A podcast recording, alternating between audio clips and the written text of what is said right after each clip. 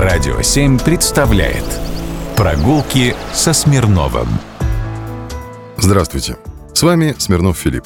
В апреле 1682 года в Москве было неспокойно.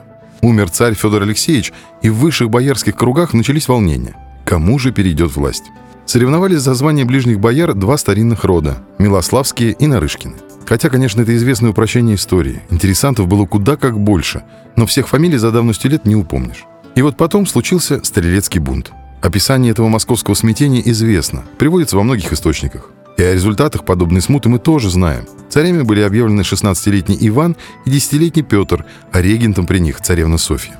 В мае того года случился еще один эпизод борьбы за власть. Его название – Хованщина. Во время Стрелецкого бунта 1682 года князь Хованский был назначен царевной Софией руководителем выступивших за нее стрельцов, однако начал играть собственную игру, используя для давления на правительство, среди прочего, старообрядцев. Этот этап Стрелецкого бунта получил название Хованщина. После того, как Софья и ее сторонникам удалось выехать из Москвы, Хованский прибыл на переговоры с ней в село Воздвиженское, это рядом с Сергиевым Посадом, где был казнен вместе с сыном, князем Андреем Ивановичем. Иван Андреевич Хованский известен в историографии под прозвищем Тараруй, что буквально означает «пустомеля». Следов его пребывания уже не обнаружить, однако московская топонимика все помнит. И есть у нас с вами Хованское кладбище и местность Никола Хованская. Это исконные земли мятежного князя воевода. Однако у этой местности есть более благостная история. Тут прошло детство баронессы Шеппинг, фрейлины. Ее отец, барон Дмитрий Оттович Шеппинг, русский историк, археолог, этнограф, автор многочисленных работ по мифологии и этнографии.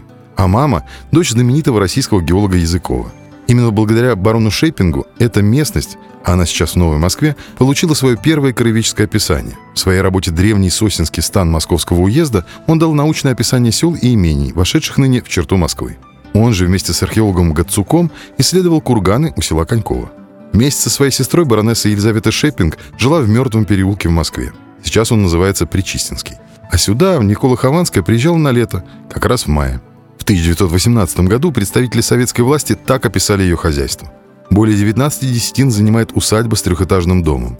Здесь же располагается деревянная одноэтажная дача, двухэтажная каменная контора, каменный одноэтажный дом для рабочих, деревянная богадельня, оранжерея. В усадьбе скотный двор, птичник, конюшня, сарай, погреб и другие хозяйственные постройки. В каретном сарае фаэтон на резиновом ходу, пролетка, три шарабана, дрожки, восемь саней, несколько мужских и женских седел. В оранжерее 10 пальм, 16 персиковых деревьев, 2000 глиняных горшков для выращивания саженцев и цветов. Прогулки со Смирновым.